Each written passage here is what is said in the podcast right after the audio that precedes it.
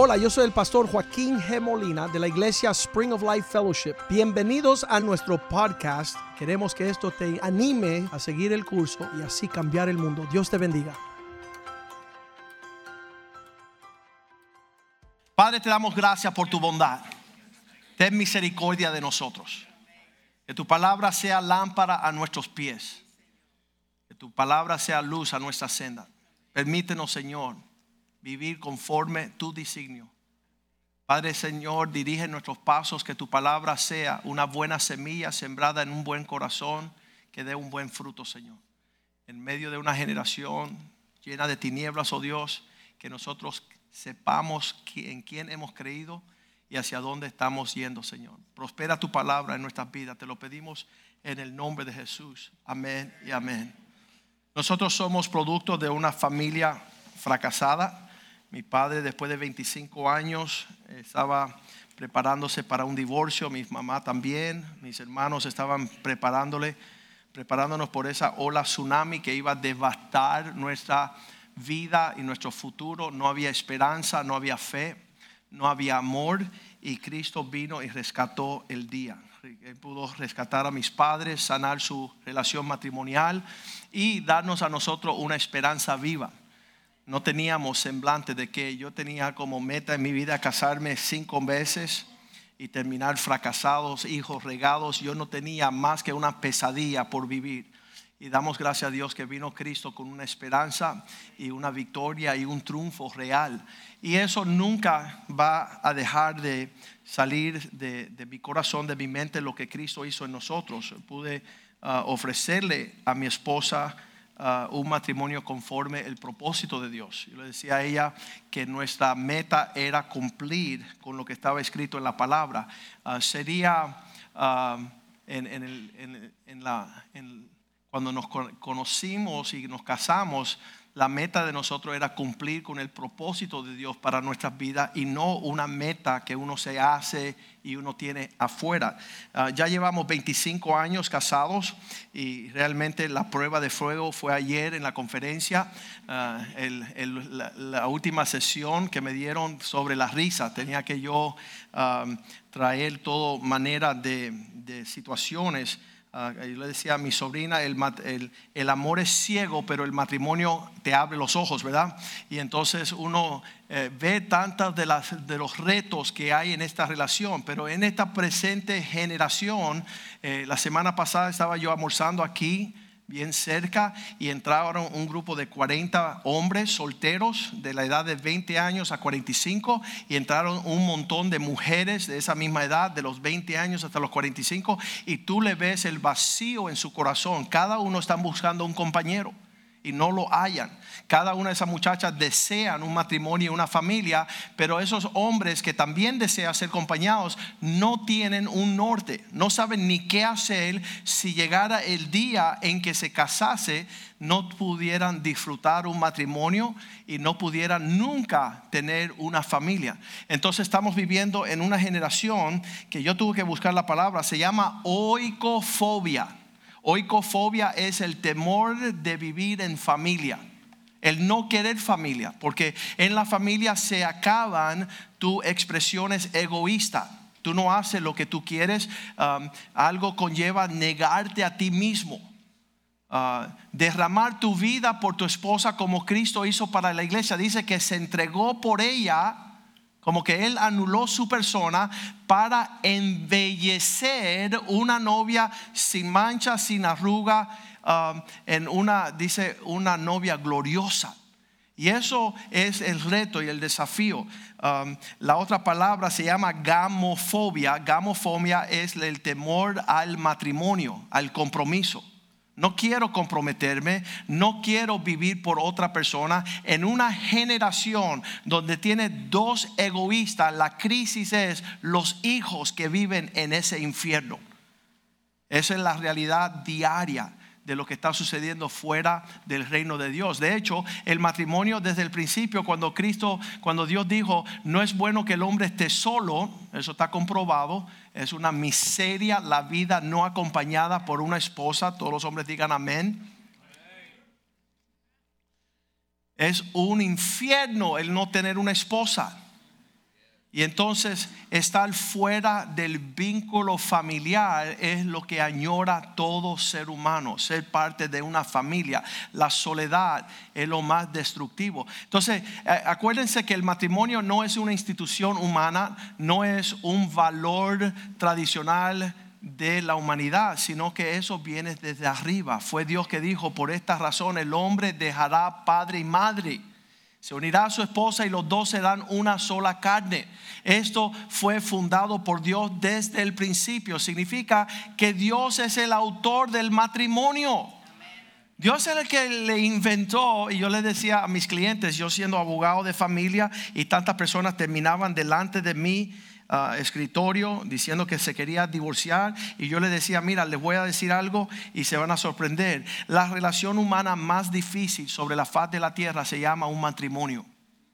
La más difícil. Tú te puedes llevar mejor con el carnicero, con el que te corta la grama, con el que te sirve el café, una cafetería, que te da el periódico por la mañana. Con todo eso no tenemos problema. Yo que tengo problemas es mi esposo, lo voy a matar. La persona con quien yo tengo problemas, mi esposa. Y entonces yo le decía, la relación más difícil sobre la faz de la tierra es dos personas que vienen de trasfondos diferentes que quieren ponerse en un mismo sentir. Entonces, la más difícil, el matrimonio. ¿Sabes cuál es la más feliz sobre la faz de la tierra? El matrimonio. La más difícil, pero la más feliz cuando se hace en el propósito de Dios. Y yo he disfrutado 25 años de un matrimonio y, todos los días les recuerdo a mi esposa, estoy listo para los próximos 25. Queremos entrar en cada etapa de nuestro matrimonio para disfrutar el propósito de Dios. Ayer estábamos hablando de que ah, fuimos al médico y yo decía, me preocupa un poquito, mi esposa no escucha bien. Dice, bueno, esta es la forma que uno se, se trata con esa situación. Tú te paras detrás de ella cuando está cocinando y tú le dices, mi amor, ¿qué hay para la comida esta noche? Y entonces ella dice, dice, está bien, lo voy a hacer. Si ella no escucha, tú te vas acercando y ya te vas a enterar. Cuando ella te escuche, ya ella tú vas a saber la distancia que ella necesita. Entonces yo llego a la casa, estoy a 20 pasos y le digo, y ve, ¿qué hay de comida? Y no responde. Y me acerco un poquito más la espalda y le digo, y ve, ¿qué hay para comer? Y no me responde. Me acerco a 10 pies, a 5, no me responde, a 3 pies. Ella dice, ya te dije 5 veces, arroz con frijoles.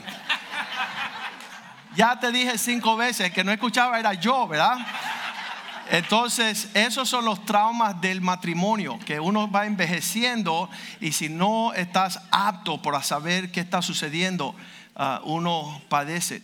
Pero, pero qué lindo es que nuestros hijos vean, y nuestros hijos lo han visto. Tengo cuatro hijos y han visto toda la trayectoria, lo bueno, lo malo, lo indiferente de lo que sucede en casa. Y ellos también pueden. ¿Sabe lo que yo no quiero? Que mi hijo se case con una necia como es ahí.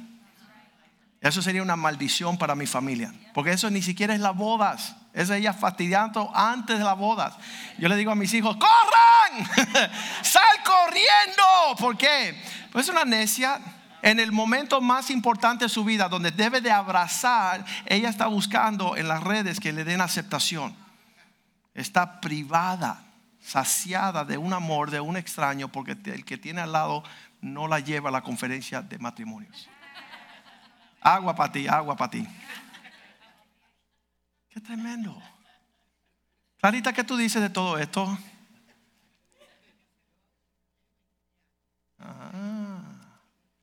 Súper bien. Que seamos los campeones de los matrimonios y la familia. ¿Por qué? Porque nosotros sí deseamos el tesoro del cielo. Los hombres han despreciado lo que Dios ha querido hacer con el matrimonio, que realmente yo me gozo con Byron y Yamile, con Carolina y con Jorge, porque sabe que están, floreciendo a la belleza de lo que Dios quiso desde el principio. Y nosotros hemos marchitado todo lo lindo del Señor, nuestros actos egoístas, ha destruido el matrimonio y el hogar. Y como yo dije anteriormente, el matrimonio es el lugar donde tus hijos disfrutan la gloria del cielo. Proverbios 17, versículo 6 dice, la gloria de los hijos son sus padres. Corona de viejos son los nietos, pero la gloria de los hijos son sus padres. Los hijos tuyos no quieren un BMW, no quieren un juguete, no quieren un pedazo de, de hierro. Ellos quieren que mami y papi se amen. Que sea algo genuino, que ellos lo puedan palpar para tener ellos las ilusiones. Yo le dije a, Joshua, Joshua, no me traiga una mujercita de esta para la casa. Si tú la ves ahí junto a un, ¿cómo se llama eso? Un perrito, empújala. Salte de eso en el nombre de Jesús. No, no, no, no, no, no. Va a tener que mi hijo sea el martirio de una necia, de una que no sabe lo que es un matrimonio, lo que no sabe lo que Dios le ha regalado. Y ambos, ¿no? Porque hay hombres necios también que están uh, proponiendo. Hay una jovencita que nos estaba atendiendo en un lugar y estaba tatuada del cuello hasta los brazos abajo. Y le dice, mi hija, ¿y, ¿y dónde tú te metiste que saliste así? Dice, no, yo soy él, ¿cómo le dicen canvas en, en español? el lienzo de mi esposo. Él es el artista tatuado. Y yo dije, qué tremendo que tu, que tu papá te entregue a un imbécil que te empieza a triturar con un marcador. Y la pobre mujer, que era una princesa, ahora era objeto de la estupidez de un necio. Estamos viviendo esos tiempos. Hoy día tenemos un presidente, candidato a la presidencia, que es homosexual quiere meterse en la Casa Blanca con su esposo a regir una nación aborreciendo el matrimonio y la familia. Porque el matrimonio es un hombre y una mujer, que, que es lo que Dios formó para que los hijos puedan nacer. Y estamos viviendo en una generación de jóvenes que ellos le dan lo mismo. Ellos no entienden lo que es un matrimonio. Esas esa, esa 40 personas que estaban en el restaurante, y usted lo ve diariamente. Cuando tú ves un grupo de hombres solteros, un grupo de mujeres solteros, ellos añoran dos cosas. El día que puedan conocer el vínculo matrimonial y forjar una familia. ¿Sabes lo que no conocen? No conocen los ingredientes de ambos. Y nosotros tenemos, nosotros la responsabilidad de mostrarle a ellos, mostrarle a ellos la realidad de lo que Dios en el cielo formó para conquistar el infierno. Estas dos palabras, ocofobia, es temor al vínculo familiar y gamofobia, el temor del compromiso matrimonial. ¿Sabes qué? Reprendan eso en el nombre de Jesús. Danse cuenta que sus hijos están siendo bombardeados todo el día con un, una cultura y lo que es una, una corriente diaria en la música, en todo lo que ellos puedan percibir, que hace que uno aborrezca el compromiso matrimonial y la familia. De hecho, le voy a decir algo, cuando Cristo te invita a ti a entrar por las puertas de su reino, no te está invitando a que tú puedas destacar una relación espiritual así bien cerca de Dios, sino te está invitando a su familia. Él está invitándote a ti a las bodas del Cordero. La Biblia comienza con una boda y al final de todos los tiempos la boda del Cordero termina con unas bodas. Y es la importancia de Dios. Y nosotros muchas veces pensando, siendo espiritual, no necesito a nadie. ¿Sabes qué? No has conocido a Cristo. Porque Cristo te invitó a venir a formar parte de una familia y es la familia de Dios. Cada vez que nosotros nos citamos como familia, y como dijo este joven, dice, mira todos los de la hilera que están en la línea del frente de batalla, esos son los campeones de la familia de Dios. ¿Dónde estabas tú? No, estaba ocupado, yo tenía otras cosas que hacer. ¿Sabes qué? Puede ser que un día tú abras los ojos y estés sin el matrimonio de Cristo y sin la familia de Dios. Dios nos cita con propósito. Somos defensores de la familia, somos defensores del matrimonio, estamos peleando la batalla del Señor, hemos decidido tomar nuestra cruz. Ahí donde nosotros hacemos morir todo el egoísmo. Colosenses 3:5 dice, haced morir todas las pasiones y los deseos de la carne, la avaricia, las cosas desordenadas, las pasiones, todo lo que destruye el matrimonio y la familia tiene que hacer morir lo terrenal en vosotros. Todo aquello que tiene una prioridad por encima de lo que es el matrimonio y la familia. ¿No sabes lo que hemos criado nosotros? Y yo lo he tenido aquí. Nosotros empezamos esta iglesia hace 21 años, este año va a ser 22.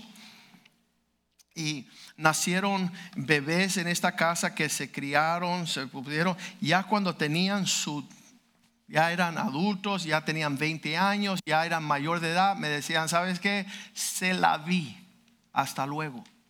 No quiero tener vínculo de pacto y no quiero tener vínculo familiar. Oicofobia, gamofobia. No me dé los lazos del compromiso no quiero ser parte de la familia, quiero cruzar la calle, reunirme con tres personas, las cuales no tengo compromiso, las cuales no tengo historia. Lo que dijo Byron hoy es súper importante, darle honra a aquellas personas que fueron delante de nosotros. Porque esa es la única esperanza de que los que vienen atrás, que son los hijos de ellos, puedan honrar esas personas. Un hijo ve el desprecio de 20 años, no sienten vínculo familiar, no sienten vínculo matrimonial, no hay un pacto. Un nuevo pacto os doy, dijo el Señor, hablando de lo que Él le proponía a los que iban a creer. Estamos viviendo una crisis horrible en los Estados Unidos, en el cristianismo moderno. No quiero compromiso, ocofobia, gamofobia. No me ofrezca un pacto. Mateo capítulo 7, versículo 24 dice, y cualquiera que oyes estas palabras, le compararé a un hombre prudente que edificó su casa sobre la roca. Versículo 25 dice, descendió la lluvia, vinieron los ríos y soplaron los vientos. Estas influencias que vienen a destruir el matrimonio y el hogar golpean contra la casa, pero no cayó porque estaba fundada sobre la roca que era Cristo. Cuando una casa está bien fundada en el Señor, no importa que venga el infierno contra ti, no importa que vengan los vientos, los problemas, cuando tú estás en un vínculo matrimonial hecho en Cristo, una familia en Cristo, tú no tienes que temer. Pero dice la Biblia en el versículo 26, pero Cualquiera que oyere estas mis palabras y no las hace, no la ponen por obra, le compararé a un hombre insensato que edifica su casa sobre la arena. Yo me crié en la playa con mis padres desde bien chiquito y hacíamos unos castillos de arena bien lindos, pero sabíamos que la marea iba a subir y no iba a quedar rastro de lo que nosotros habíamos esforzadamente edificado.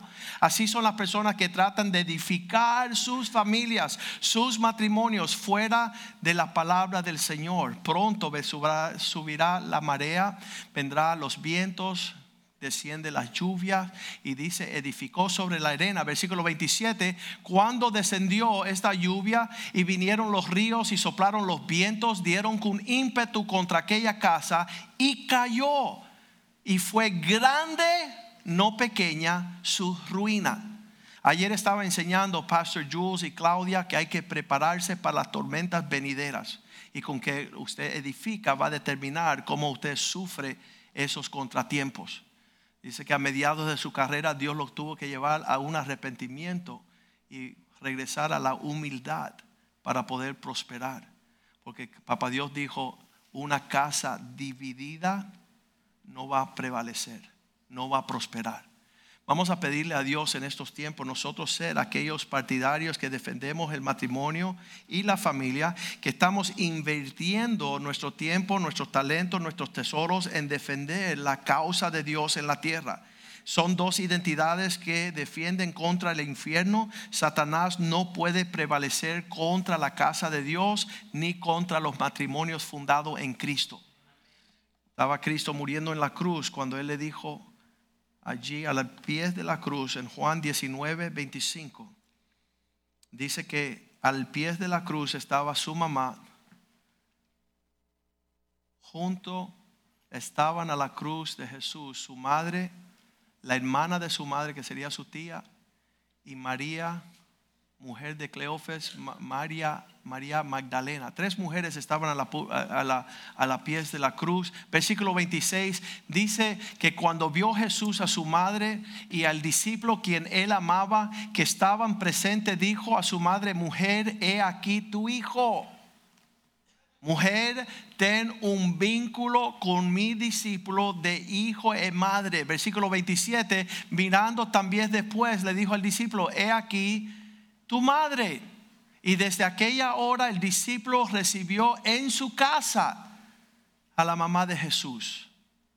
Yo les diré que en estos tiempos estamos buscando muchas cosas religiosas, hay conferencias más de las que necesitamos, hay conocimiento.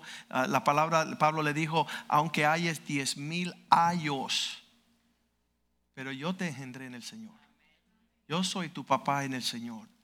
Yo soy la persona que Dios me ordenó para tratar contigo, como dijo Byron, no como una mamá. Yo no soy una mamá. Eh, quizás tú vayas con Clarita y ella te nutre un poquito, pero yo te voy a dar el amor de la disciplina. Yo, yo quiero que tú seas un hombre, porque así tú vas a ser una bendición a tu esposa como esposo y un padre a tus hijos. Pero si no entramos en las realidades de esta cuestión, tenemos, dice que en los últimos días no perdurarán, no iban a soportar la sana doctrina. ¿Por qué?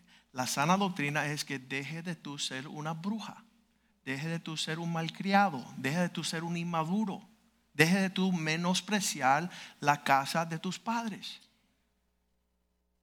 Estoy esperando un amén por allá. Yo creo que Pepis lo dijo. Pepis, dijiste amén, ¿verdad? Te pude escuchar, ahí estaba. Eh, me salvó Pepis, Dios mío. ¿Sabes qué? Estamos faltándole respeto al Espíritu de su gracia estamos pisoteando la sangre de Cristo. No tenemos vínculo familiar ni pacto con nadie en la tierra. No somos cristianos. Hasta que amanezca en nuestro corazón el sentimiento que está en el cielo. Por eso Cristo pudo decir de allá arriba, cuando yo regrese, ¿habrá fe en la tierra? está diciendo, ¿habrá algo legítimo de lo que es la adoración del pueblo de Dios? ¿Dónde está la familia de Dios? ¿Dónde están defendiendo el vínculo matrimonial? Las estadísticas dicen que, que hay tantos divorciados cristianos como impíos. Hay tantos divorcios cristianos que los divorcios impíos. ¿Sabes qué? No conocemos dar nuestra palabra, menos dar una promesa y menos entrar en un pacto. Tú le dices a una persona, puedes contar conmigo, hermano no puedes contar con ellos. Oye, yo te prometo, hermano, tú no, no guardan su promesa. Yo entro en un pacto contigo. Eso es la expresión más madura del vínculo humano aquí en la tierra, entrar en un pacto. Y yo le hago la pregunta a usted, ¿con quién tú has pactado? ¿Con quién tú tienes ese nivel de compromiso? Bueno, con mi esposo, qué lindo que lo tienes con tu cónyuge, pero es necesario tú tener un pacto de vida con aquellas personas que están contigo en Cristo. Tener un compromiso que va más allá que tus sentimientos. Hoy día cualquier se molesta en dos segundos, ya te voy a dejar. Uno de los hombres de esta iglesia me vino a hablar en mayo del año pasado. Dice, pastor, ya encontré la mujer de mi vida. Yo dije, qué bueno, te felicito, no te cases con ella, le dije. Conózcala a ella un año antes de comprometerte. Él dijo, no, salió para la corte, se casó con ella, salió de la corte ya casado, aunque yo le dije no lo hiciera. Pasaron tres meses y dice, pasó, la aborrezco, me quiero divorciar. Eso es el carácter del hombre de los últimos días. Infiel, amador de sí mismo. Segunda de Timoteo 3, versículo 1, dice, debes de saber esto que en los postreros días vendrán tiempos peligrosos. ¿Peligroso por qué? Peligroso porque las personas no sabrán tener un matrimonio ni una familia. Peligroso por qué? Versículo 2, porque los hombres serán amadores de sí mismos, ávaros, buscando sus propios intereses, vanagloriosos, soberbios, blasfemos, desobedientes a padres, ingratos, impíos que eso no sea nosotros. Que nosotros busquemos el corazón de Dios. Y que el corazón de Dios ve las lágrimas que han de caer. Dice, por esta razón no quiero recibir nada de tus manos. Malaquías 2.15. No quiero recibir nada de tus manos porque las lágrimas están llenando, llenando mi altar. Él nos los hizo uno, habiendo en Él abundancia de espíritu. ¿Y por qué Dios desea la unidad? ¿Sabes que el, el, el, amor entre un esposo y esposa es la prueba y evidencia más grande de Cristo y su iglesia? Cuando un esposo y una esposa se están tratando así, pero de maravilla, el mundo puede ver el reino de Dios. Porque son dos personas que tienden a ser egoístas, que se han negado a sí mismos para amarse el uno y al otro. Y dice a él, ¿por qué él quiso uno? Porque buscaba descendencia santa. Los hijos son guardados del infierno cuando hay un vínculo matrimonial que honra a Dios. Guardado pues en vuestro espíritu y no seáis desleales para la mujer de vuestra juventud.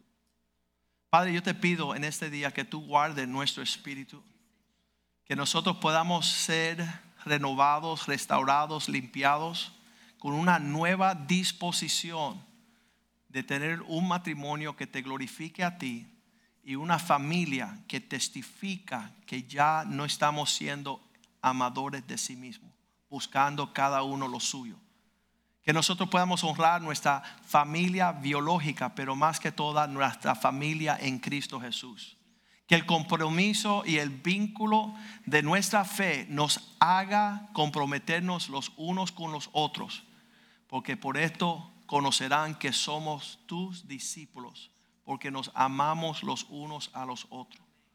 Perdónanos, Señor, en nuestra ignorancia, desobediencia y rebelión, que hemos forjado el carácter del infierno de Satanás en nuestra arrogancia, prepotencia, actitudes egoístas.